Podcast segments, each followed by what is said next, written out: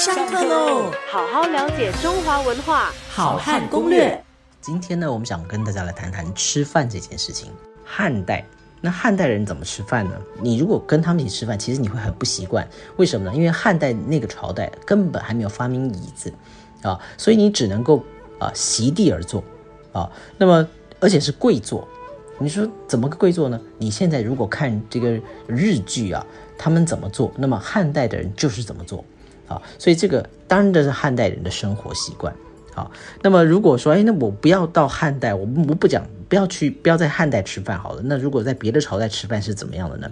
啊，那么各位如果呃还有印象的话呢，过去我们讲到这个曲水流觞啊，就是魏晋南北朝的时候，那么在魏晋时期的那些啊这个文人雅客呢，他们吃饭呢都通常是就叫做推杯换盏啊，就是互相啊这个呃劝酒，而且那种表示亲密亲热的方式，就是你的杯子我喝，我的杯子你喝的这种方式。所以在在魏晋。南北朝的那个时代呢，这是一种哈，他们表示友善跟亲密这种方式，所以你可能也会觉得不太舒服，不太习惯。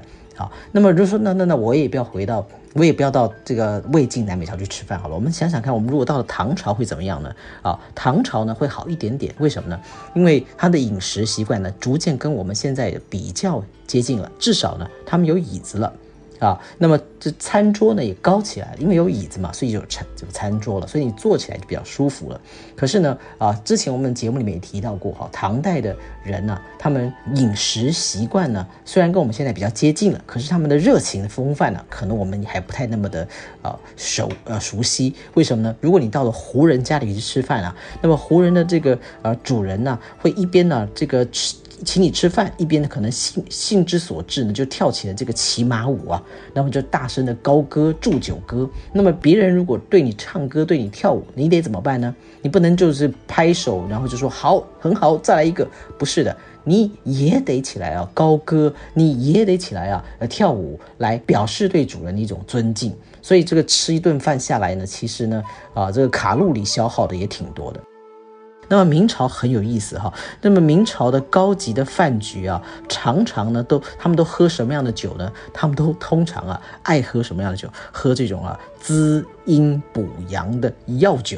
那么所以呢，那你说那那这些朝代通通都有一点点不舒服。那么去什么朝代啊？如果真的我们有这个穿越到不同朝代去吃饭的话，哪个朝代最舒服呢？我想应该是宋朝。啊，那么宋朝开始有了三餐，宋朝开始呢，啊，他们的这个呃，我我们现在所用的这些啊餐具哈，也大部分呢在那个时代就已经开始有了啊，连我们用的这个呃摆筷摆这个筷子的筷架，在那个时代都已经有了。那么甚至呢，在宋代呢，也已经啊这个各种啊蒸煮炒炸的这种呃厨艺啊，也逐渐完备。好好了解中华文化，好汉攻略。下课喽。